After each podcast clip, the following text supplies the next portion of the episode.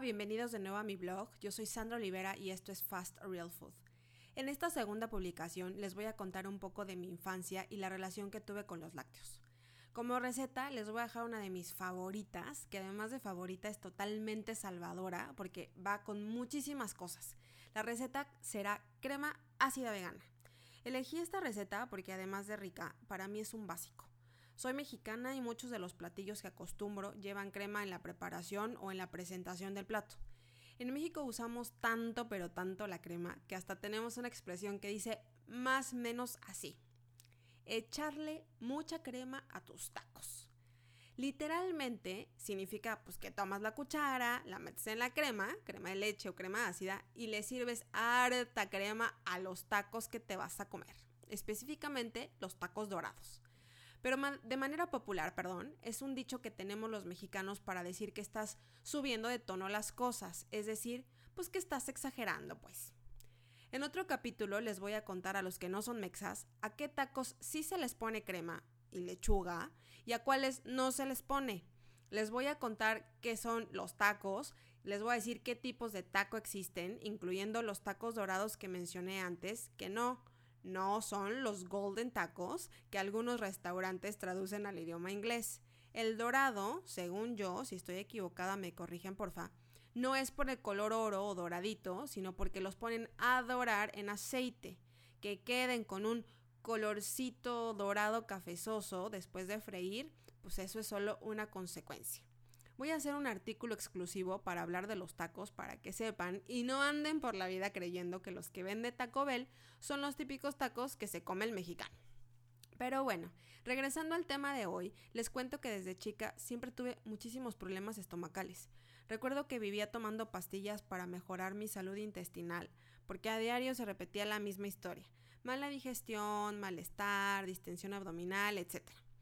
Por lo que cuentan mis papás, sé que fui muy mala para comer.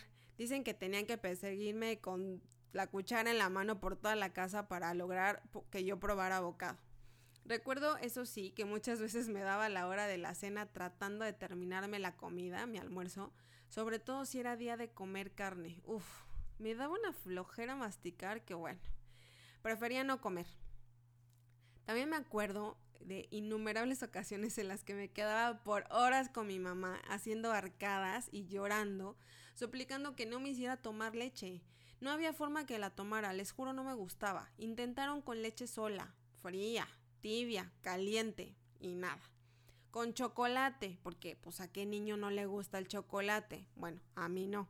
Y pues claramente no me la tomé. Con fresa, con vainilla, nada tampoco. ¿En licuado o malteada? Pues tampoco. A mí me causaba náusea tan solo de olerla y si tenía un sabor dulzón y grumos, ugh, peor. En ese entonces, o sea, en los ochentas, no existían estudios o exámenes de laboratorio para detectar alergias alimentarias, o capaz sí existían, solo que no sabíamos. Mis papás no tenían ni idea de lo que era eso de la intolerancia a la lactosa que fue el diagnóstico que yo recibí tan solo un par de años atrás, pero ya viviendo acá en Chile. Perdí la cuenta de todos los médicos a los que consulté. Todos, uno tras otro, me decían que la inflamación, eh, la distensión abdominal era normal, porque yo era muy nerviosa y pues mi colon también se estresaba y que lo que tenía que hacer era relajarme, porque pues no había nada que hacer y demás y demás.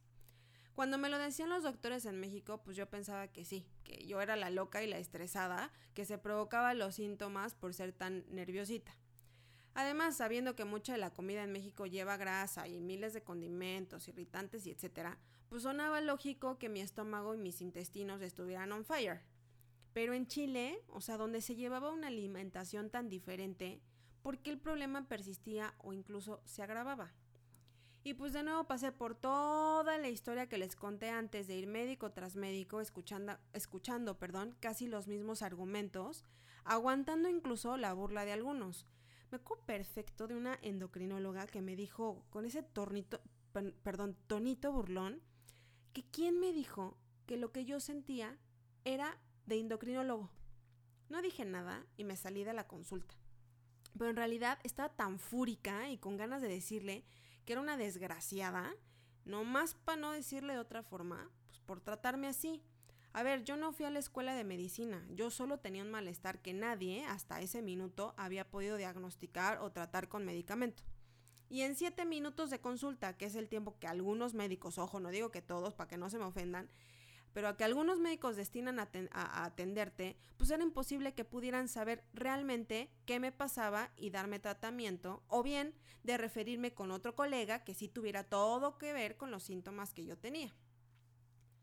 No fue sino hasta hace como dos años atrás que por recomendación llegué con una doctora que fue literalmente mi salvación. No solo me supo escuchar, entender y sanar, sino que logró que mi vida cambiara totalmente. Panza de embarazada y dolor no more. Gracias doctora Angélica Orjuela por cambiar mi vida, mi salud y mi peso. Fue súper difícil vivir con los malestares por tanto tiempo, pero créanme, postdiagnóstico también fue una pesadilla.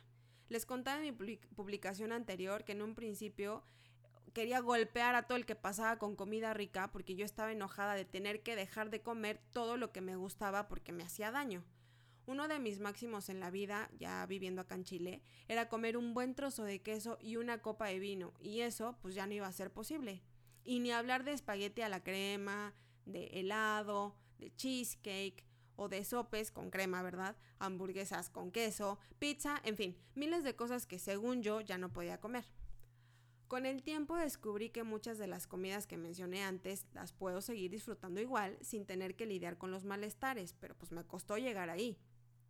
Cambiar mi alimentación tan radicalmente después de comer de cierta manera por más de 30 años fue terrible, o sea, un caos, porque seamos honestos, ¿a quién le gusta hacer cambios radicales y de largo plazo? A nadie. Todos, o al menos a la gran mayoría, nos gusta tener una solución rápida. Y cuanto más inmediata, pues mejor. Ahí escucho yo diciendo a muchas personas de, ay doctor, no me mande una dieta baja en sodio, no me mande baja en azúcar, ni me mande trotar 30 minutos diarios, por favor. Deme pues una pastillita que me ponga sano y salvo right here, right now. O sea, aquí y ahora. Eso es lo que queremos. Pero pues no, para mi caso no había una pastillita mágica. A mí me tocó cambiar eh, hábitos alimenticios, aprender a cocinar y comer diferente. Sigo en el camino de modificar y aprender y sé que falta mucho recorrido aún, pero si algo de lo que yo he vivido, aprendido o avanzado le sirve a alguno de ustedes, yo me siento muy dichosa de poderlo compartir. Mi consejo final, antes de pasar a la receta, es que no se desesperen. Sí hay alternativas. Y si me dan la oportunidad, les puedo demostrar que mis recetas son realmente fáciles, deliciosas y rápidas de hacer. Vámonos con la receta. Crema ácida vegana. Ingredientes. Una taza de castañas de cajú, castañas de cayú, nuez de la India, anacardos o como tú las conozcas. Una taza de agua a temperatura ambiente debe ser agua purificada o agua hervida. Una cucharada de jugo de limón, una cucharada de vinagre de manzana. Si no tienes vinagre de manzana, puedes ocupar vinagre blanco y también queda perfecto. Sal y pimienta al gusto. Preparación. Deja remojando las castañas en agua la noche anterior. El agua debe cubrir todas las castañas, ¿ok? Y es indiferente si ocupas agua de la llave o purificada o hervida, es a tu gusto. 2. Al día siguiente retira el agua de remojo, o sea, cuela las castañas no es necesario que reserves ni que guardes el agua, solo cuélalas y ya sin agua, colócalas en la licuadora o en la procesadora de alimentos y ahora sí, coloca la taza de agua limpia y mezcla. 3. Agrega el resto de los ingredientes y vuelve a mezclar. 4. Rectifica consistencia. Si la quieres más líquida, solo debes agregar más agua. Si te gusta la consistencia así un poco más cremosa, no le agregues más nada. Si quieres usar esta receta para preparar tanto dulces como salados, te recomiendo separar la mezcla en dos porciones antes de agregar el jugo de limón. En la parte que vayas a usar como crema ácida, agrega jugo de limón. Y en la parte que vayas a usar para los postres, puedes agregar un poco de vainilla o jarabe de maple para hacerla tan dulce como tú prefieras. Al proceso de poner a remojar los frutos secos se le conoce como activar si alguna vez escucharon o vieron esta palabra y no sabían qué era y por eso no hicieron la receta, corran, vuelvan a buscarla y háganla porque ahora ya saben que activar nomás significa remojar. Con esta receta más o menos vas a obtener entre 300 y 400 mililitros de crema.